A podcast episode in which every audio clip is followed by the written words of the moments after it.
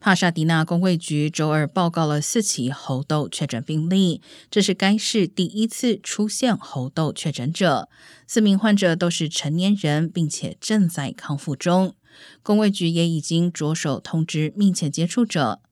另一方面，长堤市卫生官员也于二号证实，该城市出现一起可能的儿童猴痘病例，正在等待 CDC 的最后检测结果。